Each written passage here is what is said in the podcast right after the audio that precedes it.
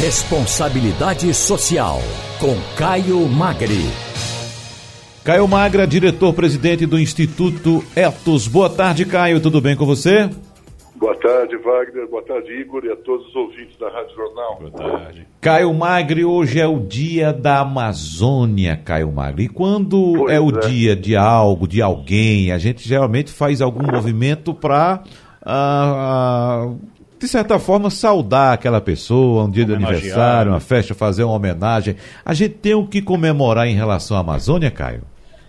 Eu acho que a gente tem, apesar de tudo, viu, Wagner? Porque, em primeiro lugar, a Amazônia continua sendo um grande potencial de desenvolvimento para o Brasil. Isso não, ninguém tem dúvida. O problema é saber como fazer isso. A Amazônia é generosa, a Amazônia é amplamente capaz de reverter toda a crise que a gente tem no Brasil hoje, econômica, social, cultural, porque dela floresce a capacidade, por exemplo, de ter a maior sociobiodiversidade do mundo, você ter a possibilidade efetiva de fazer uma transição de carbono por uma economia de baixo carbono. Você tem lá territórios indígenas que são Raramente, em qualquer lugar do mundo, você tem a proteção natural que a gente tem na Amazônia. Então, a, é, é, é, motivo para comemorar, sim, a gente precisa saudar a Amazônia. Agora, a gente está enfrentando problemas muito graves com a Amazônia, né? A preservação da Amazônia hoje é vital. E não é vital simplesmente porque a gente gosta das árvores ou das espécies que estão em extinção e que a gente precisa cuidar ela é vital porque ela é a única fonte hoje no Brasil, de fato, capaz de, de conciliar tudo isso que a gente está falando agora. Uma economia sustentável, a possibilidade de combinar desenvolvimento com preservação, não há incompatibilidade entre desenvolvimento e preservação, e ao mesmo tempo uma riqueza imensurável. Não há nenhum economista no mundo capaz de medir o valor econômico da Amazônia hoje, amanhã e no futuro. Portanto, a gente precisa tê-la como uma fonte econômica fundamental. Então, essa, essa acho que é a primeira saudação ao Dia da Amazônia e que vocês aí corretamente estão lembrando que é preciso comemorar. Mas nós precisamos ter cuidado nessa comemoração, porque são muitas coisas que são precisas ser feitas ainda para que a gente consiga ter a Amazônia de fato sorrindo no seu aniversário. O Caio, ah, você falou aí da diversidade, que é a maior riqueza da Amazônia, que é essa diversidade realmente que o, aquela área tem.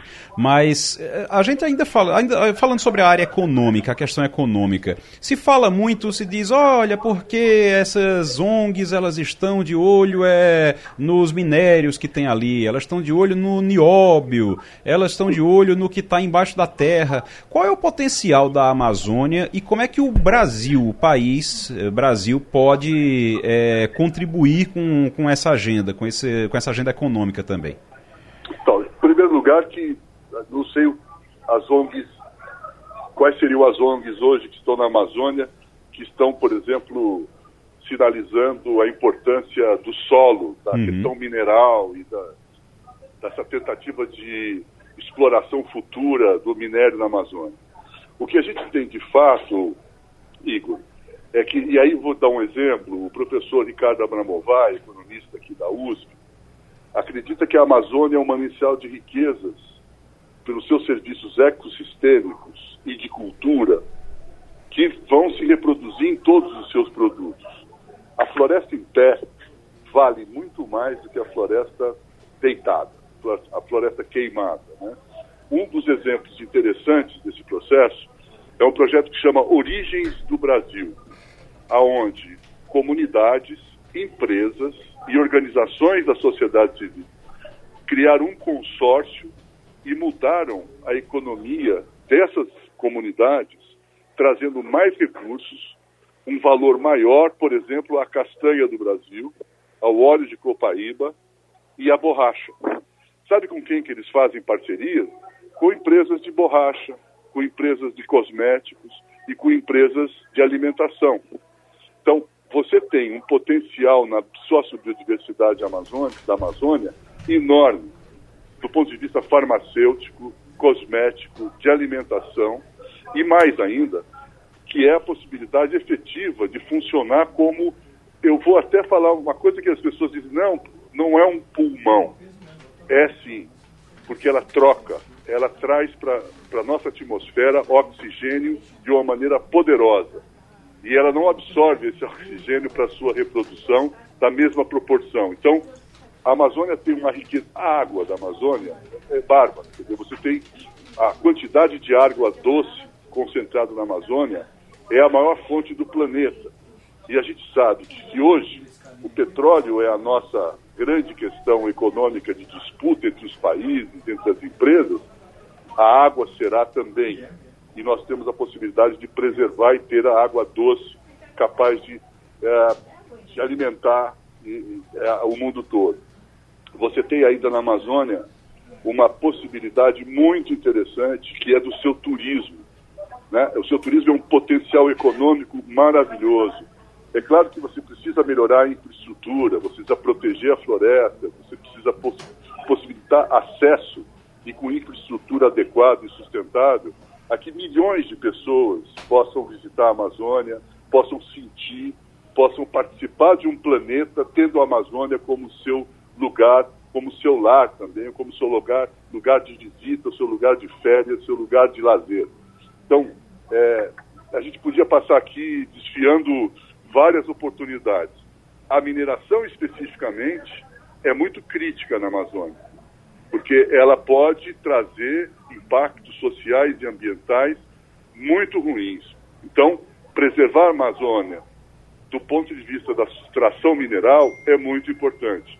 Isso não quer dizer que a gente não vai ter tecnologia de curto e médio prazo capaz de reduzir esses impactos e de uma maneira sustentável explorar os minérios da Amazônia.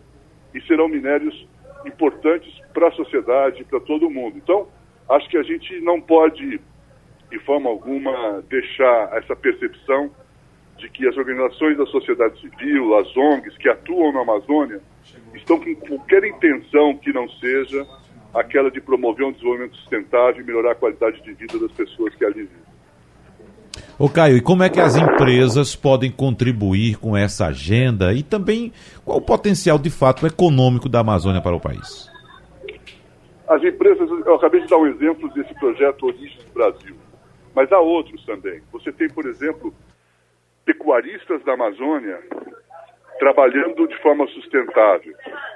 Nós não podemos demonizar a pecuária, a produção de grãos, ou qualquer tipo de extrativismo que aconteça na Amazônia como se ele fosse por si só predador da Amazônia e destruidor da sociobiodiversidade.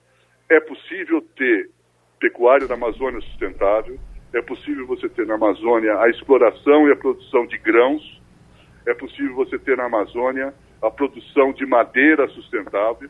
Você tem hoje ah, algumas iniciativas empresariais, algumas empresas trabalhando na Amazônia para fazer o manejo sustentável da floresta, ou seja, ela retira sim árvores de madeira de lei, mas elas são calculadas e planejadas para que a reposição dessa árvore aconteça no tempo, portanto, ela não está tirando extraindo sem colocar de volta.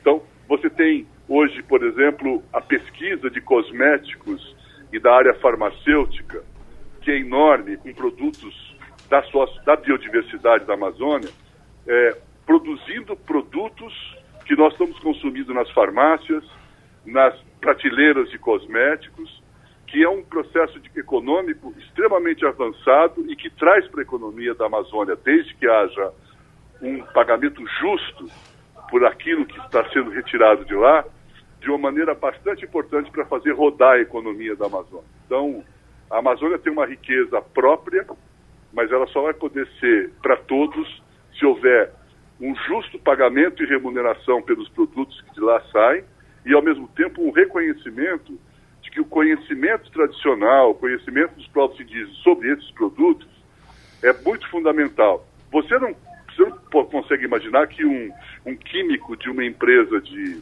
farmacêutica sonha uma noite com uma planta, vai lá, pega e transforma aquela planta num remédio. É óbvio que existe um conhecimento acumulado ao longo de centenas de anos que ele se apropria por isso ele tem que pagar para aquelas comunidades, sem dúvida, esse conhecimento, e transformar aquele produto, aquele produto vegetal, aquela planta, aquela seiva, em produto químico que é vendido para a gente nas farmácias. Então, é, acho que a gente tem aí uma riqueza enorme que precisa ser pensada como um caminho para a economia brasileira. Né? Nós só conseguimos pensar na economia brasileira com a produção, com a produção industrial, com a extração de minério, com a venda de commodities. Não. É possível pensar que a Amazônia fornecerá a todos nós alternativas econômicas, produtos e serviços ambientais que têm um valor inestimável. E, inclusive, não dá para calcular muito. Caio Magri, muito obrigado, boa tarde para você e até semana que vem. Um grande abraço para vocês. Até mais. Obrigado.